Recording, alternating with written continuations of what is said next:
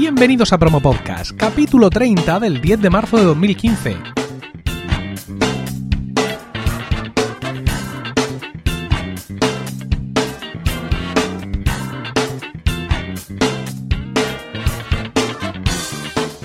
Buenas, mi nombre es Emilcar y esto es Promo Podcast, un podcast ciertamente inusual porque en el feed alternamos promos puras y duras de diversos podcasts con estos episodios del podcast en sí, donde vamos a hablar de podcasting, porque no hay nada que le guste más a un podcaster que hablar de podcasting.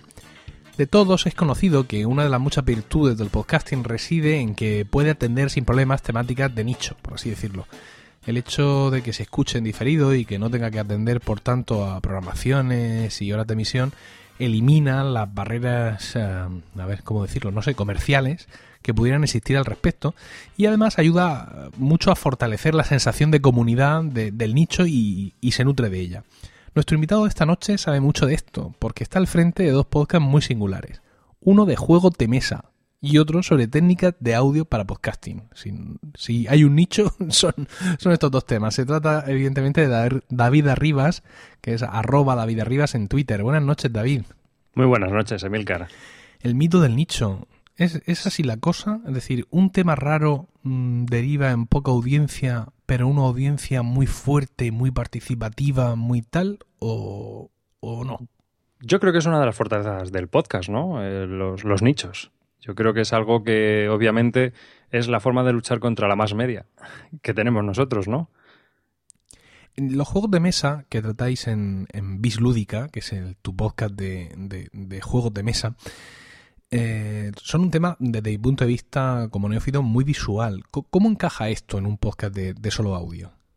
Porque al final, bueno, tú cuando juegas a, o eres un aficionado a algún tipo de, de hobby, una afición. O sea, cualquiera que tenga una afición le gusta hablar de ella, ¿no?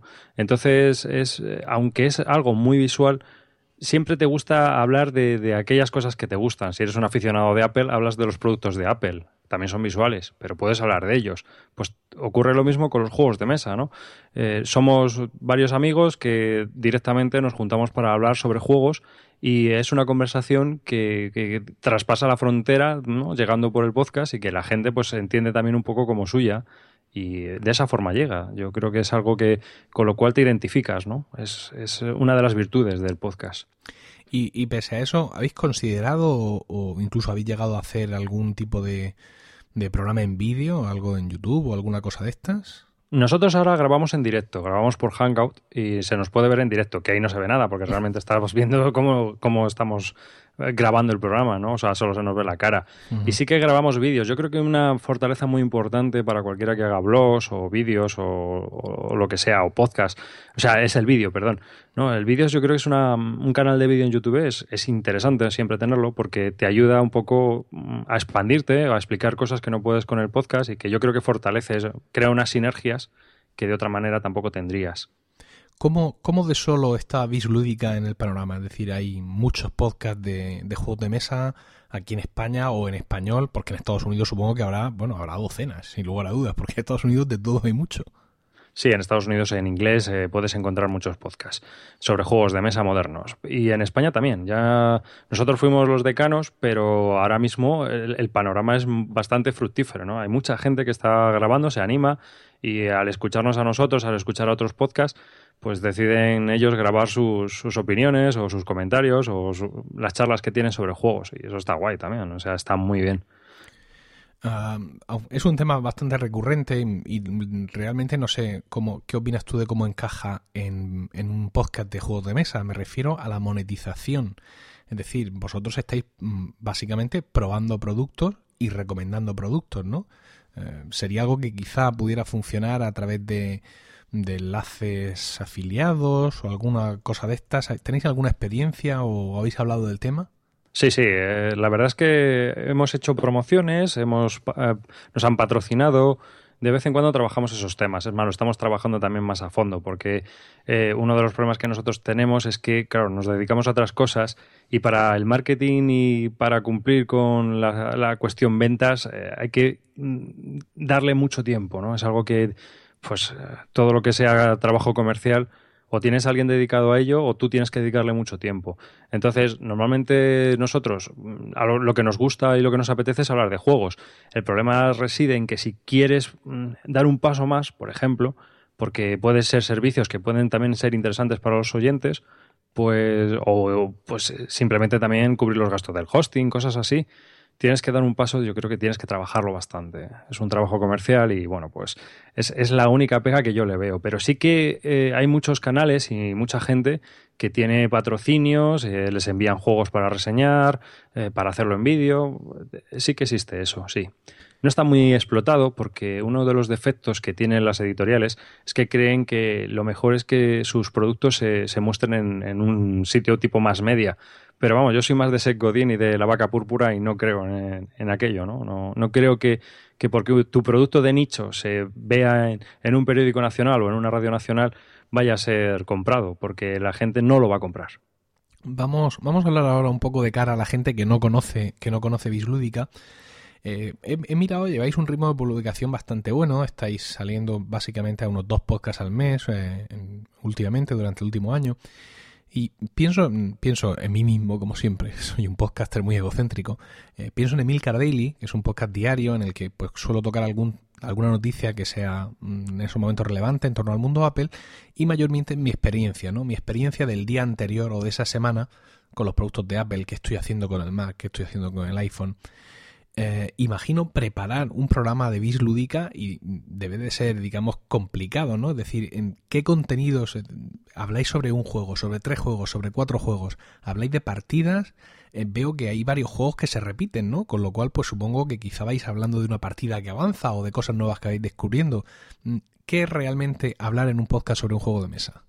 Bueno, nosotros ahora mismo tenemos un, sistema un poco eh, que acortamos los tiempos, ¿no? Antes nos preparábamos bastante el guion, la escaleta, como quieras llamarlo. Pero ahora la verdad es que trabajamos más un poco sobre lo que vamos haciendo, ¿no? Eh, lo que contamos más es la experiencia.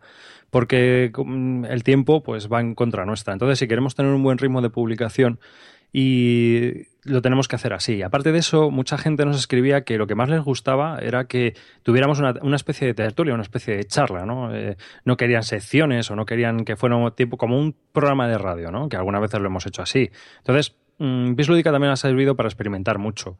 Y la verdad es que hemos llegado a un formato en el cual pues lo que hacemos es que nos juntamos dos, tres o cuatro, los que estemos, de los que formamos el, equipo de Bislúdica, y hablamos sobre un tema relacionado con los juegos de mesa, ¿no? Eh, pues ah, depende, ¿eh? porque claro, es un podcast nicho, entonces eh, cualquiera que se acerque por primera vez a lo mejor se puede sorprender de los, de los temas que tratamos, pero bueno, que pueden ser por ejemplo kit starter, porque hay muchos kit starters sobre juegos de mesa, entonces pues hay veces que tratamos ese tema, ¿no? ¿Qué kit starters estamos siguiendo o qué nos ha llamado la atención? ¿Por qué un kit starter sí o otro no? etcétera, todo ese tipo de historias. Y luego hablamos sobre juegos que hemos jugado sobre pues esas dos últimas semanas y que pueden ser de interés para la audiencia, ¿no? Si es un juego muy bueno, pues lo reseñamos y si a lo mejor ha sido muy malo, pues como nos vamos a reír, pues también lo reseñamos, es básicamente lo que hacemos. Entonces, reseñamos tres o cuatro juegos y hablamos sobre un tema. Ese es nuestro formato actual. Tu otra faceta del podcasting, como ya he dicho, tiene que ver con las técnicas de audio. Es algo que explotas en tu podcast 9 decibelios. Pero sin duda, Vis Lúdica ha sido, digamos, el escenario donde has desarrollado todos estos conocimientos y donde has hecho todas, todas tus pruebas. Una de tus grandes, de tus grandes batallas, para quien pueda escuchar 9 mm, decibelios en toda su, su magnitud, todos sus episodios, es que eres, o al menos así lo entiendo yo, eres un, un gran defensor de grabar en una grabadora en contra de lo que hacemos la mayoría de nosotros, que es grabar directamente en el ordenador. ¿Podrías explicar así muy rápidamente esto por qué? Si es, que es así, es, si te he entendido bien. Sí, bueno, hay varias razones que, pueden ser interesantes, importantes y, bastante definitivas a la hora de grabar con una grabadora. Eh, una cosa muy buena que tiene una grabadora es que es un artefacto o un cacharro que está diseñado exclusivamente para grabar audio. Ya está. O sea, todas sus conexiones, todo su diseño está pensado única y exclusivamente para obtener el audio. Entonces, eso ya te da una versatilidad que no tienes con, por ejemplo, con el ordenador, aunque puedas pensar que sí, ¿no?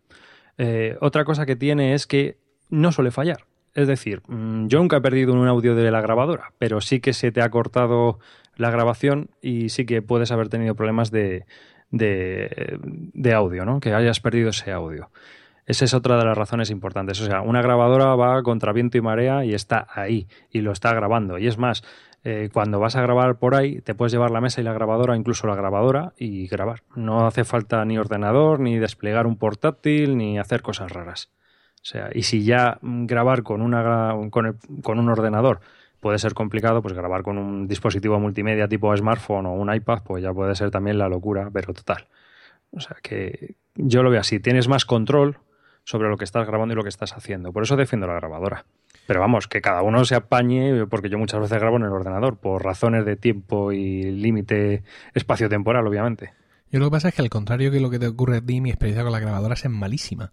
Mi experiencia con las grabadoras no es en el podcasting, sino en el mundo de la, de la música coral. Yo, yo dirijo un coro y en ocasiones alguno de los compañeros que, dirige otros coros y tal ha traído su grabadora a grabar, ¿no? Una Zoom eh, Z4, no, N4, ¿puede ser? H4N. H4, bueno. Nunca, jamás en esta vida me han grabado bien algo. Ninguno de los que me ha venido con una Zoom al final, porque para empezar tiene un sistema del demonio. O sea, ¿qué es eso de que le doy a grabar y le tengo que dar luego otra vez al mismo botón?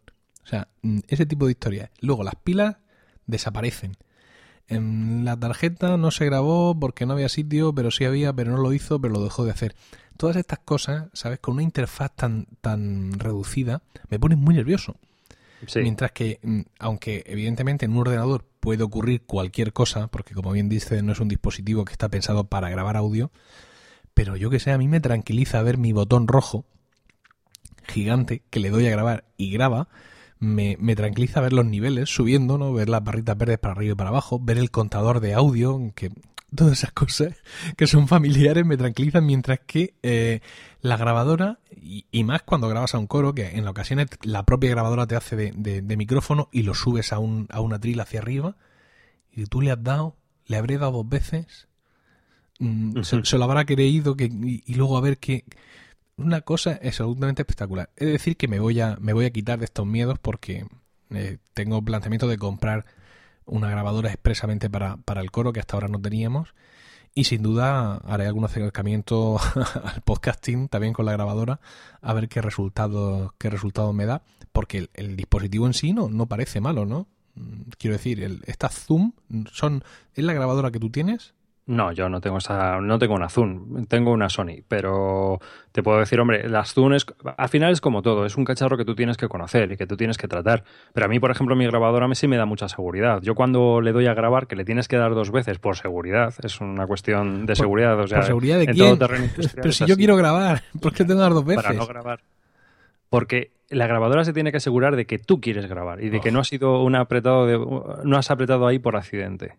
Entonces, tienes eh, la voluntad de grabar y eso lo tienes que demostrar dando dos veces, doble pulsación. Pero eso te pasa en todos los terrenos industriales. O sea, en todas las máquinas donde yo trabajo hay que dar dos veces. Hay que dar una primera vez, que sería la atención, que es lo que se llama en, industria, atención y ya arranque. ¿no? Por eso. Entonces tú lo que haces es, ese primer apriete es atención y grabamos. O sea, es como nos preparamos y, le damos para adelante.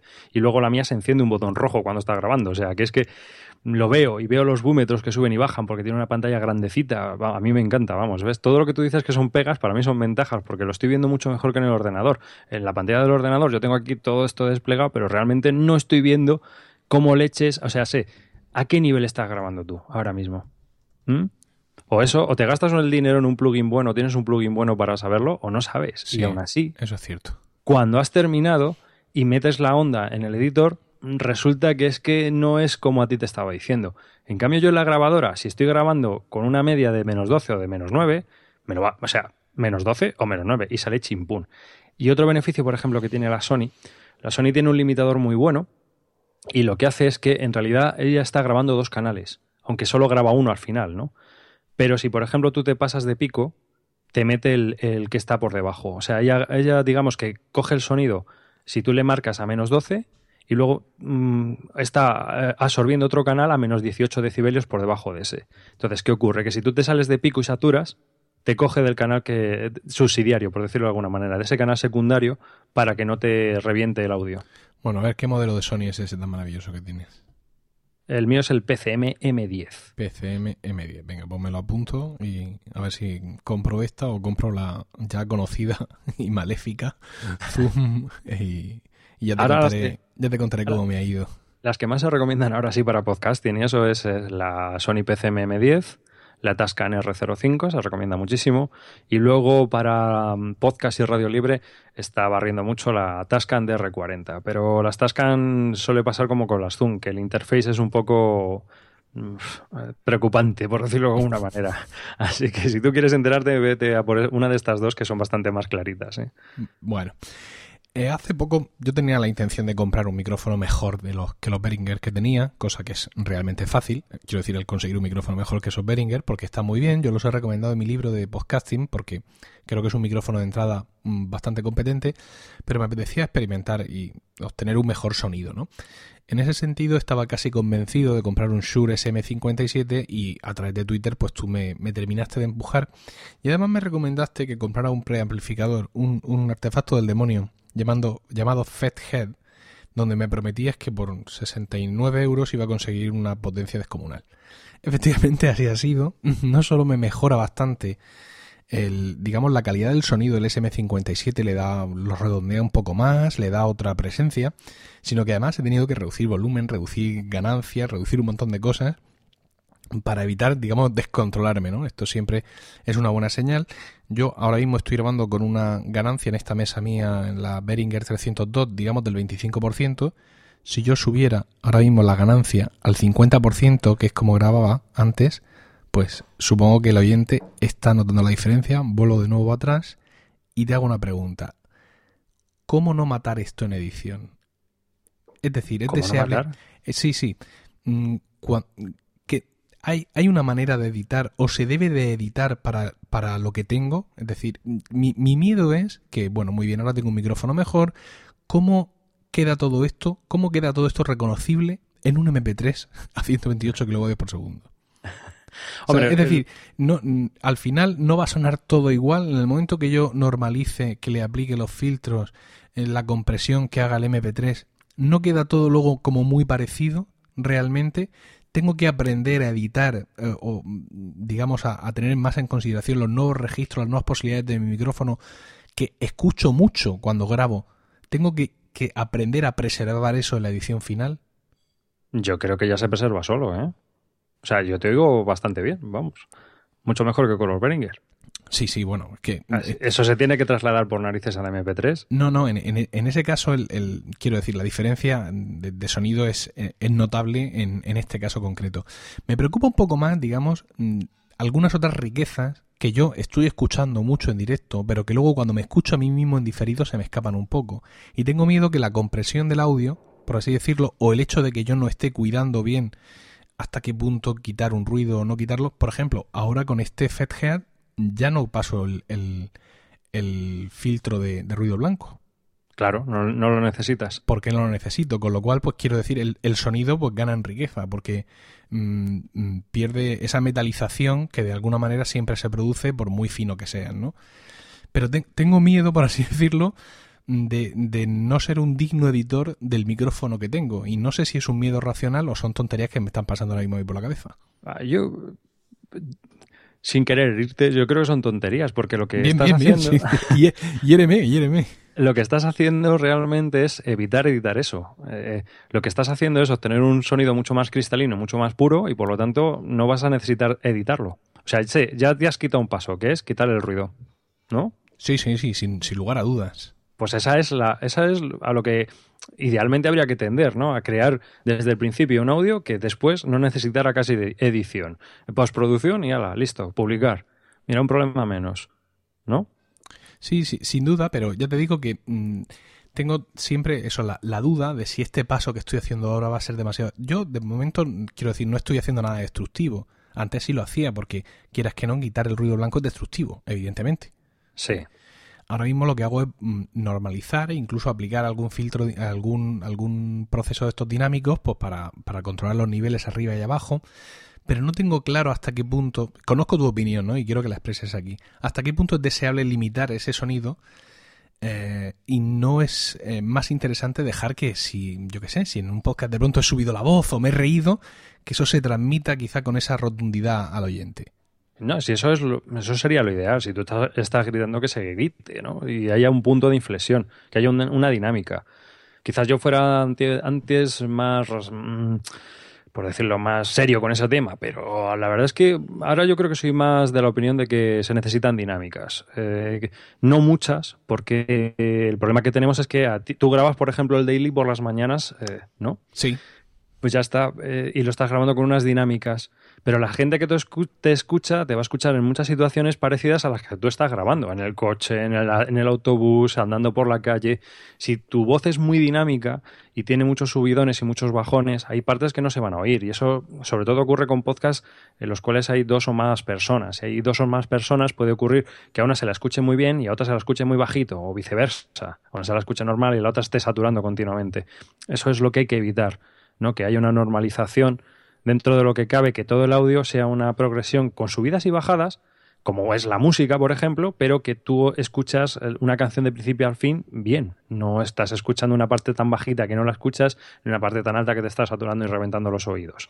Hay que buscar ese punto intermedio. Y aparte de que te tiene que gustar a ti. Es decir, tú acabas ahora de grabar y te vas a editarlo y le vas a meter una compresión, etcétera, que, tú creas que sea necesaria. Puede ser muy pequeña o muy grande. Lo justo como para que quede bien y que se pueda escuchar en todas partes, pero que tampoco sea muy agresiva en plan radio 40 principales o algo así, ¿no? Sí, que, sí. que es muy, muy poco dinámica y todo muy, todo muy comprimido, ¿no? Va todo a cañón. ¿Qué equipo estás usando para, grabar ahora mismo este, este podcast? ¿Qué, micrófono tienes? Yo ahora mismo me he puesto en plan guerrillero, estoy con el Rode Podcaster, o sea, el que tengo aquí a mano. Ahora mismo es con el que estoy grabando. ¿Tienes una gama muy amplia? ¿Tienes un arsenal muy amplio de micrófonos? Sí, tengo un armario. La verdad es que sí, casi que se puede decir que los colecciono ya. O sea, ya es una especie de gusto. Y el, en, en, tu, digamos, en situación óptima de voy a grabar tranquilamente, tengo el tiempo de prepararle el equipo, cuál es el que, el que estás escogiendo ahora. ¿Cuál es tu micrófono favorito en estos momentos? Bueno, yo ahora tengo un Hale PR40 Hola. Al, que le enchufo a un, a un compresor de BX286 que también es expansor, limitador y bueno, tiene un montón de, de cosas interesantes. Y eso es conectado a la mesa de mezclas con un FedHead también para evitar... ¿Con un FedHead también? Sí, claro para evitar que se suba, para que, para que no haya nada de ruido blanco, para que sea todo cristalino. Entonces, entre el, este preamplificador compresor y eh, el FedHead, bueno, eso es mm, cristal puro. Pero escucha, ¿no, te, ¿no te denuncian los vecinos? No, porque tiene que salir, la mesa tiene que explotar. Es decir, el Hale PR40, luego el FedHead, ¿qué me has dicho que era lo otro? El, el, otro... es un compresor, el DBX286, uno que se utiliza también mucho en podcasting es, Un, es un cacharrito muy cuco. Entonces. Debo agradecerte que no estés empleando todo eso esta noche. No, no. Porque yo estoy aquí tan contento con este equipo, que es un equipo igualmente modesto, por muy feliz que yo esté, pero ahora mismo hubiera quedado a la altura del Betún. Sí, bueno, pero bueno, ya sé, en 9 decibelios sí se oirá porque muchas veces grabo con él para explicar ciertas cosas. Es, es, tan potente y tiene tantas cosas y el hardware que utilizo que me permite estar enredando y ir mostrando ejemplos y haciendo cosas que se graban. Entonces, pues es bastante peculiar.